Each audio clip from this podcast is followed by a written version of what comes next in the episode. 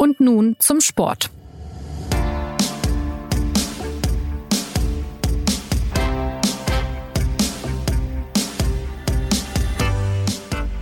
Wirklich überraschend kam es nicht, aber seit Samstag hat der FC Bayern Gewissheit.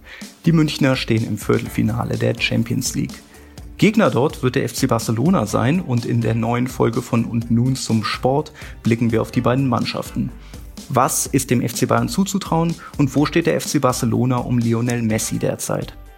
Darüber spreche ich in diesem zweigeteilten Podcast zunächst mit Javier Cáceres, der den spanischen Fußball für die SZ beobachtet und auch vom Finalturnier in Lissabon berichten wird, und danach mit Bayern-Reporter Benedikt Warmbrunn. Und mein Name ist Christopher Geratz. Javier, lass uns zunächst kurz über das andere Spiel mit deutscher Beteiligung sprechen, denn am Sonntagabend wurde bekannt, dass es bei Leipzigs Gegner Atletico zwei Corona-Fälle gibt. Es wurde nicht gesagt, wer betroffen ist, also ob es Spieler waren. Die Betroffenen sind jedenfalls in Quarantäne und Atletico will jetzt seine gesamte Delegation erneut testen lassen. Javier, was heißt das für das Spiel am Donnerstag?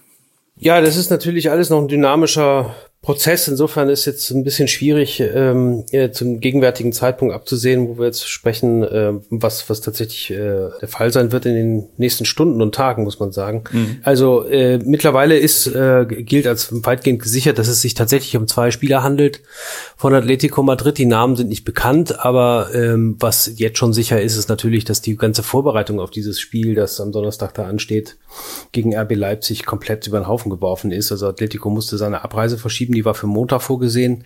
Es sind neue Tests an, äh, angesetzt worden und es ist natürlich äh, die Befürchtung da, dass weitere Spieler infiziert sind. Das ergibt sich aus der Logik. Also wenn, wenn es tatsächlich sich bewahrheiten, wenn es sich bestätigen sollte, dass es sich um zwei Spieler handelt, dann ist natürlich die Gefahr groß, dass sich weitere Personen ähm, infiziert haben. Die Regularien sehen vor, dass äh, Spiele äh, mit Mannschaften mit Positivfällen stattfinden, immer vorausgesetzt, dass äh, das betroffene Team ähm, 13 Spieler zusammenbekommt äh, aus dem Kader, inklusive ein Torwart. Wenn diese Zahl unterschritten wird, dann äh, äh, ist nach meinem Verständnis es so, dass äh, das Spiel abgesagt wird und der Gegner weiterkommt. Also in dem Fall RB Leipzig, aber das ist wie gesagt zu dem gegenwärtigen Zeitpunkt jetzt noch Spekulation. Ja, ja, genau. Und ich glaube, dabei belassen wir es auch einfach mal für jetzt, weil eben noch sehr viel vage ist. Wir nehmen das Ganze hier jetzt am Montagmorgen auf. Äh, wir waren eigentlich verabredet, um über den Gegner des FC Bayern zu sprechen. Das machen wir jetzt auch. Ähm, der FC Barcelona. Javi, ähm, mit den Namen da dürften die Leute ja bestens vertraut sein. Messi, Suarez, Busquets, Griezmann, Piquet, Testegen. Die Frage ist jetzt natürlich, wie ist diese Mannschaft gerade drauf? Also auf was für ein FC Barcelona trifft der FC Bayern am Freitag? Ja, also äh, im, im Grunde, ähm, wenn man sich das Spiel anguckt vom, vom Samstag gegen Neapel, dann muss man schon sagen, dass der FC Bayern äh, favorisiert ist. Und zwar sehr, sehr klar. Und das ist auch ähm, die, die, die, die Sichtweise, die in, in Barcelona vorherrscht. Also der Sieg, ähm, der, der, der Gennaro Gattuso, der, der Trainer vom SSC Neapel, der brachte das eigentlich ganz gut auf den Punkt nach der Partie. Der sagte, das Ergebnis des 3 zu 1, dieses, dieser 3 zu 1 Sieg von Barcelona nach einer 3 zu 0 Führung, die schon zur, kurz vor der Pause hergestellt worden war. Also das, das liest sich alles so, als hätte es überhaupt kein Spiel gegeben. Und das war mitnichten so. Also die Neapolitaner, die hatten schon am Sonntag, beziehungsweise am Samstag, Entschuldigung, ähm, durchaus die Chancen, ähm, das Spiel doch noch zu kippen. Barcelona ist, äh, hat einige Probleme zu bewältigen gehabt in dieser Saison. Das merkt man dieser Mannschaft auch an und sie ist einfach auch ein bisschen alt geworden. Das ist, äh, das, da sind sehr viele Spiele Spieler dabei, die über 30 sind. Nichtsdestotrotz hat man halt am Samstag auch gesehen, was diese Mannschaft im Moment auch auszeichnen kann, nämlich diese individuelle Klasse von Leo Messi, der einfach fantastisch ist, immer noch, obwohl er auch schon 33 Jahre alt ist. Also äh, das ist, äh, glaube ich, äh, der, der, der größte Faktor, der für die Katalanen spricht äh, im Duell gegen die Bayern, die sie ja auch ganz gut kennen. Lass uns gleich äh, auf Messi eingehen. Lass uns noch kurz äh, bei den bei den Schwächen bleiben, die du beobachtet hast. Also was was genau war da gegen Neapel zu beobachten? Naja, es ist so ein bisschen, haben die auch schon so eine Art der Identitätskrise, muss man sagen. Also äh, wenn man sich äh, den FC Barcelona seit, seit im Grunde seit 10, 15 Jahren ähm, angeguckt hat, dann hat man ja immer vor Augen eine Mannschaft, die den Ball gut behandelt, die den Ball äh, äh, kreisen lässt, die ballbesitzorientiert spielt. Ähm, aufgrund dieser ganzen schlechten Resultate, gerade nach der Corona-Pause und, und, und, und auch einigen internen Differenzen, hat man sich auf eins verständigt, was ähm, im Grunde einen Stilbruch darstellt. Ja, also gegen Neapel hat man ganz gut gesehen, äh, wie sehr die Mannschaft bereit war, vor allen Dingen nach hinten zu arbeiten und zu laufen und, und im Grunde äh, das auf, auf, auf den Rasen zu bringen, was man so gern Sekundärtugenden nennt. Ja, ähm, die haben tatsächlich das, das Ergebnis, also diese, diese letztlich war es zur Halbzeit eine 3 zu 1 Führung, äh, na, na, weil, weil äh, unmittelbar vor der Pause noch, noch zu einem Elfmeter für Neapel kam. Also die haben versucht, dieses Ergebnis über die Zeit zu retten. Und das ist etwas, was ähm, tatsächlich, glaube ich, auch äh, mit Publikum so nicht funktioniert hätte. Also auch, auch das war ja ein Geisterspiel. Ähm, das war so dermaßen weit entfernt von dem, was man in, in Barcelona als, als, äh, als gutes Spiel empfindet, ähm, dass man schon sagen muss, dass also zum Glück für den FC Barcelona ähm, war es jetzt so, dass äh, im Grunde kein Zuschauer sich das antun musste. Auch wenn das jetzt gegen Neapel funktioniert hat, ist es genau die, die Schwäche, glaube ich. Also es ist keine Mannschaft, die konzipiert ist und die gelernt hat zu verteidigen. Und ähm, das ist, glaube ich, auch eine, eine, eine, eine fantastische Chance für den FC Bayern, ne? der, der auch am Samstag seine Autorität gezeigt hat und einfach auch gut in Form ist, physisch, ja. Mm -hmm. Waren das auch so die Probleme, die in der Liga zu beobachten waren? Denn äh, in der Liga war Barca ja äh, vor der Corona-Pause noch Erster und dann im Juni haben sie dreimal unentschieden gespielt. Real ist schließlich vorbeigezogen. Ja, das, äh, wie gesagt, also die, die, die Probleme, die Barcelona hat äh, in dieser Saison, die waren ja manifest. Also das ist der, der Trainerwechsel im Januar von äh, Valverde zu Kike Setien, äh, das, das kam ja alles nicht von ungefähr. Ähm, äh, Setien gilt als ein äh, Jünger von Johann Cruyff, zumindest, zumindest äh, trägt er das gern zum Markte. Ähm, äh, er propagiert eigentlich das, was äh, dort gern die DNA Barcelonas äh, genannt wird. Aber er hat es äh, jetzt in dieser Zeit und auch in, in der Corona-Pause eigentlich nicht hinbekommen, ähm, diese, diese prägenden Elemente eines solchen Spiels da ähm, zu vermitteln. Und ähm, diese Mannschaft ähm, ist, glaube ich, tatsächlich so ein bisschen ja in einem, in einem Zustand, wo sie gar nicht so recht weiß, wie sie, wie sie agieren soll. Ähm, da fehlen einfach ein paar Automatismen und es äh, ist andererseits vielleicht auch eine Krux äh, in, in gewissen Momenten, wenn, wenn, wenn, wenn man sich auf eine so dermaßen außergewöhnliche Figur verlassen kann wie Leo Messi, wie, wie das halt auch am, am Wochenende gegen, gegen Neapel der Fall war. Ja, ähm, das gibt einem einerseits Sicherheit, andererseits ja äh, hemmt das einen vielleicht auch bei der Entwicklung eines eines Spiels. Ja, und aber er muss jetzt gegen Bayern alle mitziehen, meinst du? Ja, absolut. Also es ist, äh, da, da führt kein Weg dran vorbei. Also äh, alles, was äh, auch nur ansatzweise äh, nach Gefahr aussah, was ähm, entfernt an das erinnerte, was, was den FC Barcelona in den letzten Jahren ausgemacht hat, das trug äh, einen Vor- und Nachnamen, nämlich Lionel Messi. Ähm, äh, er hat äh, das zweite Tor erzielt, er hat das äh, dritte Tor äh, im Grunde rausgeholt durch einen Elfmeter, äh, beziehungsweise durch einen Foul, das er gezogen hat. Und äh, war, wo wir gerade bei dem Elfmeter sind, danach angeschlagen. Auch das hat man der Mannschaft angemerkt. Messi war nicht mehr bei 100 Prozent, äh, hatte einen schweren Tritt abbekommen und auch eine schwere Prellung äh, davon getragen ähm, nach einem Tritt von, von Koulibaly, dem Verteidiger von Neapel. Und im Grunde war danach das Spiel von, von Barcelona in der zweiten Halbzeit war einfach weg. Ja. Also die, äh, der Ballbesitz ging äh, recht deutlich. Äh, auch das ein kurioser Umstand an die, an, an die Italiener. Ja, sie konnten im Grunde von Glück reden, dass, dass sie schon zur Halbzeit ähm, äh, diese deutliche Führung herausgeschossen hatten, weil da kam nicht mehr viel in der zweiten Halbzeit, was auch physische Gründe haben kann. Die Spanier haben sehr lange gespielt, haben eine relativ kleine Pause gehabt, verglichen mit dem FC Bayern. Also da sind schon so sehr viele Faktoren, die im Grunde für die Münchner sprechen. Mhm. Bleiben wir ganz kurz bei Messi. Ähm, er ist ja 33 inzwischen. Ähm, wie sehen denn eigentlich die Planungen aus für eine Zeit nach Messi, beziehungsweise weiß man, ahnt man, wann die sein wird? Er ist ja dazu übergegangen, seine Verträge nur noch äh, jahresweise zu verlängern und hat sich die Option immer offen gehalten, ähm, den, den Vertrag dann zu, zu einem gewissen Stichtag äh, im Grunde zu, zu kündigen. Der Club ist natürlich total ähm, äh, darauf erpicht, dass er seine Karriere beim FC Barcelona beendet. Im Grunde ähm, äh, sind diese Pläne auch äh, bei Messi so. Äh, der fühlt sich da wohl, der hat seine Familie dort, äh, ist äh, nach meiner Einschätzung keiner, der jetzt irgendwie große Gelüste verspürt, jetzt irgendwelche no neuen, neuen ähm, Herausforderungen zu suchen, wie es jetzt der Fall war bei Cristiano Ronaldo, der von Real Madrid zu Juventus Turin gegangen ist.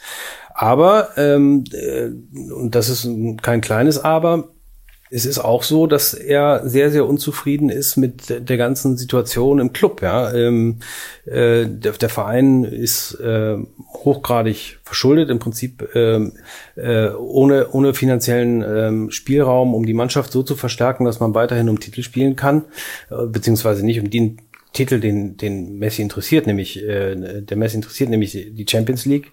Und ähm, das spielt natürlich da auch eine Rolle. Nun wird er nächstes Jahr 34 Jahre alt sein. Es gab jetzt in diesem Sommer äh, aus Italien die Gerüchte, dass ähm, äh, der Vater von Messi äh, in Mailand sich angemeldet hat, also dort äh, sich niederlassen will offiziell.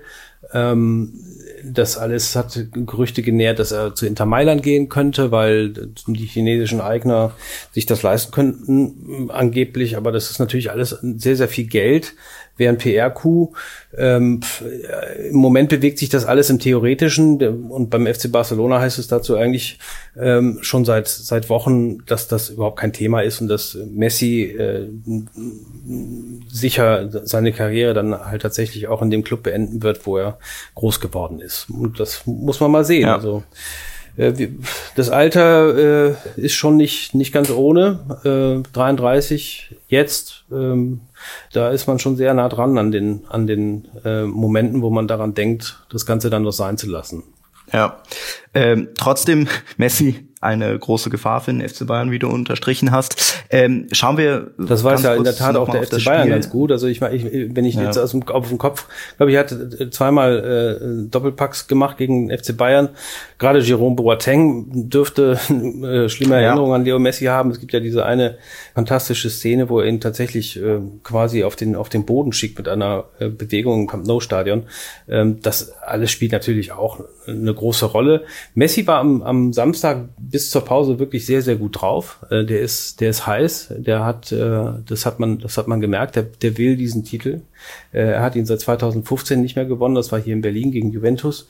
Ähm, und das ist natürlich ein, ein, ein äh, Mordsfaktor. Ja. Der Messi ist einer der Spieler, die äh, Spiele äh, alleine entscheiden können, wie es vor ihm vielleicht äh, nur Maradona geschafft hat. Ja. Und äh, natürlich ist das äh, für, für den FC Barcelona Hoffnung, äh, die nicht zu unterschätzen ist.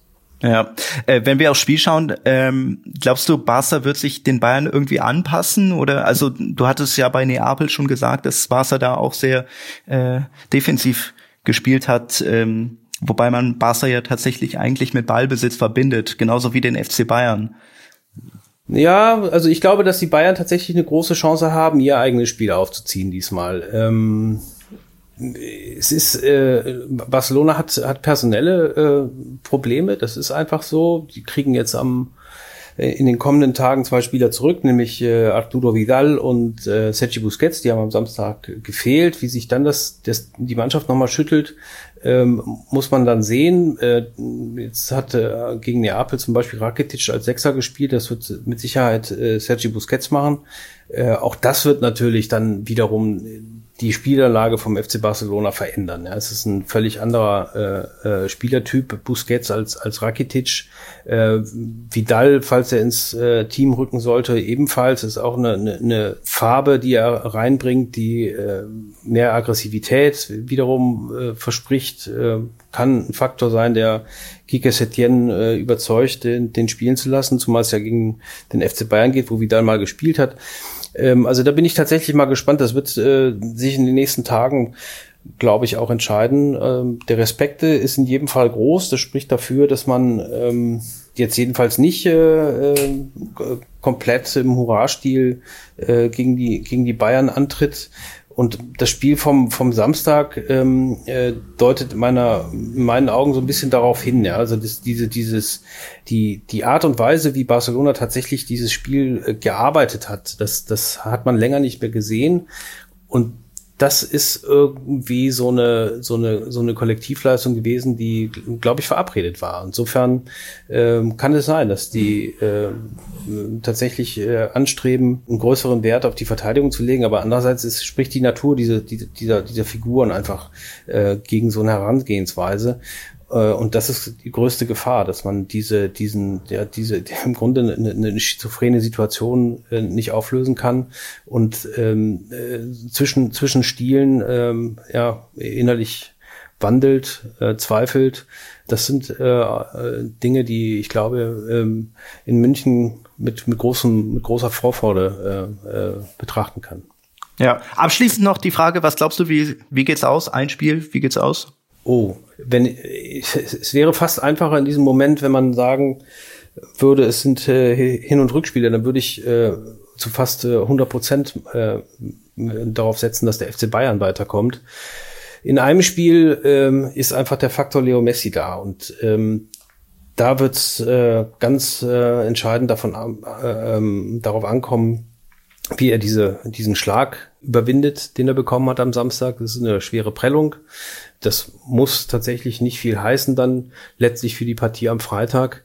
Das ist, glaube ich, die einzige Unwägbarkeit. Wenn man äh, im Moment die beiden Mannschaften gegeneinander stellt, dann stellt sich für mich eigentlich überhaupt keine Frage, dass der FC Bayern äh, ins Halbfinale einzieht. Aber wie gesagt, Messi, äh, den habe ich jetzt auch ein paar Mal gesehen in den letzten Jahren und das ist, äh, wenn wenn der in Form ist, dann ähm, äh, kann man da äh, fast schon als als eine gesamte Mannschaft nichts nicht viel gegen ihn ausrichten. Javier, dann danke ich dir für deine Einschätzung. Du fliegst heute nach Lissabon, wo das Finalturnier stattfindet. Ich wünsche eine gute Reise. Vielen Dank. Ja, und das Gespräch hat, wie erwähnt, morgens stattgefunden. Im Laufe des Tages gab Atletico dann bekannt, dass eine neuerliche Testreihe von Spielern und Trainerteam komplett negativ ausfiel, auch bei den beiden zuvor getesteten Spielern, die aber zu Hause bleiben. Atleticos Spiel gegen Leipzig am Donnerstag soll weiter stattfinden. Und wir machen im zweiten Teil dieses Podcasts weiter mit dem FC Bayern. Ich rede mit Benedikt Warmbrunn, FC Bayern Reporter der SZ, der das Achtelfinal-Rückspiel gegen Chelsea im Stadion gesehen hat. Benedikt, der FC Bayern hat sich gegen Chelsea durchgesetzt. Ähm, welche Erkenntnisse hast du aus dem Spiel am Samstag gewonnen? Ich habe im Wesentlichen die Erkenntnis gewonnen, dass der FC Bayern genau da weitergemacht hat, wo er in Bundesliga und äh, Pokal aufgehört hat. Ich hatte eine sehr souveräne, in sich geschlossene, ähm, gierige und ja, also ähm, ich, ich fange direkt mal mit einem äh, Knaller an. Also ich habe da einfach den Top-Favoriten gesehen. Okay, okay, da, äh, kannst du da ein bisschen ins Detail gehen? Warum war das so der Top-Favorit? Ich glaube einfach, dass keine andere Mannschaft diese Kombination, also von der Mannschaft, die noch im Wettbewerb sind, dass keine andere Mannschaft diese Kombination mitbringt, die die Bayern mitbringen. Die sind zunächst mal körperlich wirklich topfit. Die haben diese Pause ähm, genutzt. Man merkt es, die sind richtig äh, im Saft. Die haben jetzt abgesehen von äh, Pavard, der meiner Meinung nach am Freitag nicht spielen wird, alle Spieler dabei. Ähm, also das ist das eine. Sie haben eine, eine, eine körperliche Basis, die können, auch wenn es irgendwie heiß wird, wenn es zäh wird, dann können die dagegenhalten. Und dann haben die ein, äh, ein großes Verständnis im Spiel füreinander, für das, was zu tun ist. Sie, sie ähm, wissen, was zu tun ist für den einen, aber eben äh, auch dann, wenn das am ganz anderen Ende des Spielfeldes ist, hatte Thomas Müller äh, vor kurzem auch bei uns im Interview erklärt, dass sie einfach jetzt wieder eine Idee haben für jede Position und jeder Spieler kennt diese Idee. Und dann kommt es, was ich sehr eindrucksvoll fand gegen Chelsea, dass diese Geschlossenheit sich eben auch in der Bundesliga, hat man es auch gemerkt, in dieser Kommunikation zeigt. Also Chelsea war im Grunde genommen 90 Minuten lang ruhig, da hat der Lampert vielleicht von außen was reingerufen, aber die Bayern haben die ganze Zeit miteinander gesprochen und das ist einfach etwas, was zeigt äh, zum einen, was da für ein Wille dahinter steckt, aber eben auch was für ein Team Spirit. Und ich glaube ja übrigens, dass äh, das alles auch Sachen sind, die sehr wichtig werden, wenn man gegen Messi spielen wird. Ja, lass uns äh, ganz kurz noch bei Bayern bleiben. Äh, das ist ja interessant, weil es gab ja auch so ein bisschen die Frage, ähm, ist es jetzt ein Vorteil oder ein Nachteil, dass Bayern so lange pausiert? Aber wenn ich dich richtig verstehe, ist es eigentlich äh, kein Faktor. Also so lange pausiert im Vergleich zu anderen Teams, die, die deren Ligen länger gelaufen sind. Also wenn man jetzt dieses Spiel vom Samstag nimmt und äh, ich habe auch in der Woche oder eine Woche davor den Test gegen Marseille gesehen, wenn man diese beiden Spiele als Maßstab nimmt, dann hat die Pause denen gut getan, weil sie jetzt wieder frisch sind. Das ähm, haben sie auch selbst zugegeben, dass dann im Pokalfinale Anfang Juli ähm, gegen Leverkusen, dass da so am Ende bisschen so die Kräfte ausgegangen sind. Und die anderen Mannschaften, die kommen jetzt da, abgesehen vielleicht von Paris, kommen jetzt einfach aus richtig harten, schnell spielfolgenden Wochen in dieses Turnier. Ja. Ähm, eine andere Frage, die vorher diskutiert wurde, war ja, ähm, Josua Kimmich muss hinten rechts spielen, weil Pavard eben verletzt ist, äh, ist damit nicht im Mittelfeld. Ähm, ist das jetzt eine Schwächung oder ist das egal, weil Kimmich hinten rechts halt auch sehr gut ist und äh, dafür halt Thiago und Goretzka im Zentrum spielen? Also als der Pavard sich verletzt hat, fand, war es meiner Meinung nach so, dass der Flick äh, eine ganz schwere äh, Entscheidung treffen musste, weil er musste entweder den in meiner Meinung nach wichtigsten Spieler in den letzten Wochen der Bundesliga-Saison im Positionsspiel rausnehmen, den Kimmich, der ja wirklich ein, ein, ganz großes Verständnis und einen guten Blick hat für die anderen Spieler, wen kann man einsetzen, auch diese Verlagerungen von, äh, die schnellen Verlagerungen von der einen auf die anderen Seite, das ist der Kimmich ja extrem wichtig. Er ist aber halt, das ist jetzt äh, in dem Fall vielleicht auch ein bisschen ein Nachteil für ihn, halt einfach auch ein super Rechtsverteidiger. Bisschen anders als Pavard, der sicherlich athletischer ist, aber der geht auch noch mit Dampf nach vorne, der hat auch immer wieder diesen Ehrgeiz vorzugehen. Und wenn dann der Ersatzspieler sozusagen Thiago ist, also das ist ja wirklich äh, eine, eine Traumlösung, äh, da, äh, das ist ja, ähm, ja, da fiel mir ein bisschen die Worte, um überhaupt einzufangen, was dieser Thiago eigentlich bedeutet. Der wird ja meiner Meinung nach immer noch von vielen unterschätzt. Ähm, der ist ja natürlich genauso gut im Positionsspiel. Der hat vielleicht eine andere Auffassung, geht mehr Wege, spielt vielleicht weniger lange Bälle. Aber das ist ja ein, ein hochkreativer Spieler. Wenn äh, wir jetzt bei der Frage sind, warum der FC Bayern denn, warum da so viel zusammenläuft, äh, dann nehme ich an, kommen wir sehr schnell bei Hansi Flick aus. Ja, das stimmt. Also ich finde, dass das ist ja kein Vergleich, wenn wir jetzt dran denken. Am äh, Samstag kam Niklas Süle zurück nach 294 Tagen Verletzung. Der hatte sich verletzt im Oktober, als die Bayern dieses ja, wirklich äh, düstere 2 zu 2 in Augsburg gespielt haben, Gegentor ganz früh und dann noch äh, nahezu, ich glaube, es war in der Nachspielzeit sogar, da waren die ja ganz weit weg davon, irgendwie nur ansatzweise jetzt in so einem äh, harten Champions League Turnier zu den Favoriten gezählt zu werden. Und Hansi Flick hat es geschafft, mit eigentlich relativ einfach wirkenden Maßnahmen diese Mannschaft zu stabilisieren. Er hat die Spieler, die wichtig sind, stark geredet und er hat eben, was ich vorhin gesagt habe, den Spielern auch wieder stärker eine Idee gegeben für das, was zu tun ist. Das war ja schon etwas, was unter Kovac manche vermisst hatten, vor allem diejenigen, die unter Guardiola schon gespielt haben, dass eben klarer Anweisungen an jede einzelne Position und dadurch dann insgesamt auch für die Mannschaft vorhanden waren. Jetzt ist äh, Flick ja zumindest als Cheftrainer vergleichsweise unerfahren. Es ist ähm, das erste Spiel für ihn auf diesem Niveau als Cheftrainer. Ähm, wie geht er damit um? Wenn man jetzt die beiden Spiele gegen Chelsea nimmt, dann geht er ja hervorragend damit um. Also das Spiel gegen in äh, London äh, Ende Februar, das war ja wirklich eine Gala-Vorstellung. Und jetzt das Spiel am Samstag war ja auch gar nicht so uninteressant. Sie hatten zwar diesen 13-0 Vorsprung, aber damit muss man ja auch erstmal umgehen können als Mannschaft und auch als Trainer, dass man schafft, da schon die ähm, Leidenschaft hochzuhalten und äh, den, den, die Mannschaft so zu schärfen, dass sie da von Beginn an gar keine Gefahr entstehen lässt. Und also die Chelsea hat ja schon druckvoll angefangen, aber die Bayern haben sofort dagegen, haben sofort ihr ähm, schnelles Vorwärtsverteidigen wieder praktiziert und dann ja auch eben nach zehn Minuten geführt. Also das ist meiner Meinung nach ähm, ist diese vermeintliche Unerfahrenheit kein Faktor. Ich meine, der hat einen, äh, wenn auch als Assistenztrainer, hat er einen WM-Titel gewonnen, aber trotzdem hat er ja ein Turnier schon mhm. bis zum Schluss mitgecoacht. Ja, ja. Ähm, du hast Bayern eben zum äh, Top-Favoriten, hast du gesagt, der Top-Favorit oder einer der Top-Favoriten? Ich habe gesagt, der Top-Favorit, aber das okay. äh, du, du. Äh, kann man natürlich drüber streiten. Und es gibt schon auch eine wichtige Einschränkung, die Bayern dürfen keinen weiteren Spieler durch eine Verletzung oder eine Sperre verlieren, weil dann ist es eben doch so, dass dann im Zweifel dieses wirklich ähm, sehr, sehr engmaschige Gewebe, was sie da auf dem Feld haben, dass es dann schon ähm, Löcher reißen kann. Also es gibt diese elf Spieler, die jetzt am Samstag gespielt haben und wenn er, äh, also die in der Startelf gespielt haben und wenn er fit ist, Pavard und dann würde ich noch Süle und Coman dazuzählen und danach hätte ich jetzt schon den Eindruck, dass Hansi Flick vielleicht nicht mehr ganz so leichten Herzens in einer engen Phase wechseln würde, die anderen Spiele. Von, von den Namen her könnte man ja eigentlich leicht widersprechen, ne? wenn man da sieht äh, Coutinho, Tolisso, Hernandez, die da auf der Bank sitzen. Also da glaubst du trotzdem, dass das nochmal, dass das einen Leistungsabfall zur Folge hätte?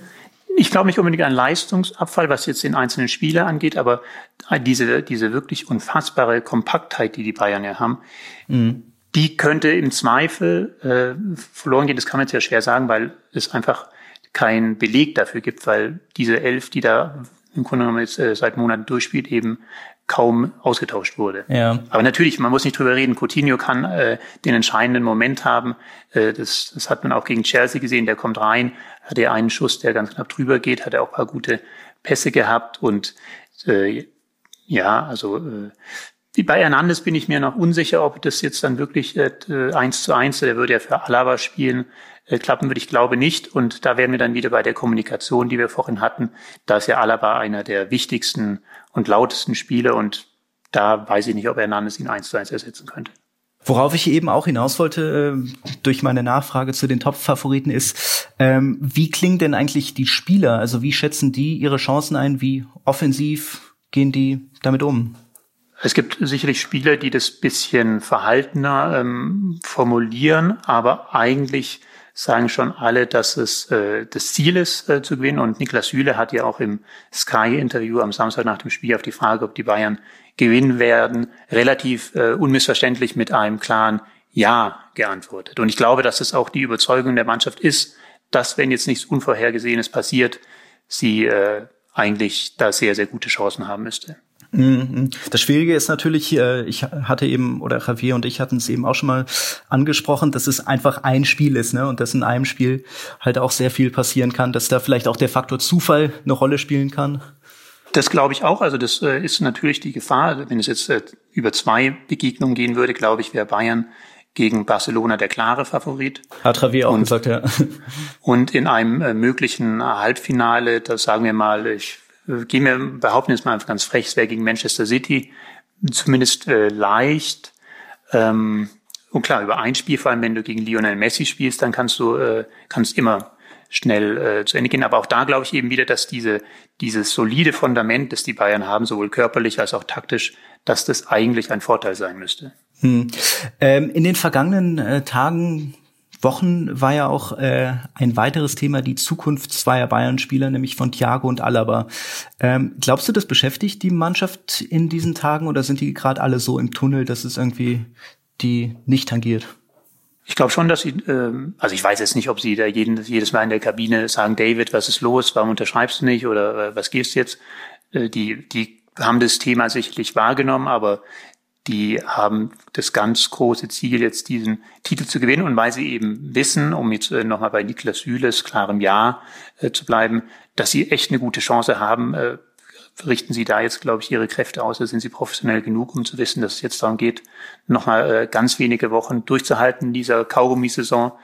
Und was danach kommt, kommt danach. Also die werden schon versuchen, den Alaba und zu halten. Ich glaube, den Thiago würden sie auch gerne halten, aber da ahnen sie, dass das schwieriger werden wird. Ja.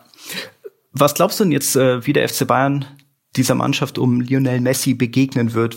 Wird Bayern einfach so spielen, wie sie es immer tun, oder werden sie sich spezielle Maßnahmen einfallen lassen? Ich glaube, dass sie so spielen werden, wie sie äh, jetzt die vergangenen Monate immer gespielt haben. Und ich glaube auch, dass das eigentlich das beste Rezept ist. Ähm, der äh, Javier äh, wird es ja bestimmt auch angedeutet haben, dass Barcelona von der Struktur her nicht mehr so stark ist wie in den vergangenen Jahren. Und ich glaube, der wesentliche Faktor wird es sein, Messi zu isolieren und das funktioniert nun mal am besten über eine äh, kollektive äh, Arbeit gegen äh, den Ball und in dem Fall halt auch gegen Lionel Messi. Also man muss ihn immer irgendwie versuchen, im Blick zu haben und möglichst weit weg vom eigenen Tor zu halten. Okay, dann. Oh, und da ist eben auch wieder dieses mit der Kommunikation, Entschuldigung, dass ich unterbreche. Äh, ja. Also äh, das machen die ja wirklich gut. Das hat man auch äh, gegen Chelsea gesehen, dass sie sich aufmerksam machen auf eben gegnerische Spieler, wie die sich bewegen.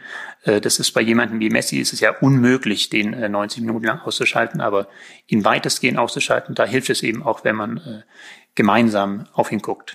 Okay, die, die abschließende Frage ist natürlich, äh, wie du glaubst, dass das Spiel ausgeht. Und wenn ich dir richtig zugehört habe, dann erwartest du einen Sieg des FC Bayern. Ich erwarte schon ein spannendes Spiel. Also das ist ja das Faszinierende an Barcelona und äh, vor allem eben Messi, dass sie, auch wenn es jetzt äh, dann eine Mannschaft ist oder äh, ein Spieler ist, der schon lange dabei ist, äh, dass sie natürlich immer noch sehr viel Glanz und auch Gefahr äh, versprüht. Also es ist nicht so, dass ich davon ausgehe, dass die Bayern da irgendwie nach 30 Minuten wissen, dass sie weiter sind. Aber mhm. ich glaube, dass sie das, was sie haben, gegen Barcelona gut einsetzen können, um am Ende dann ähm, zumindest so ab der 85. ahnen zu können, dass sie dieses Spiel gewinnen werden.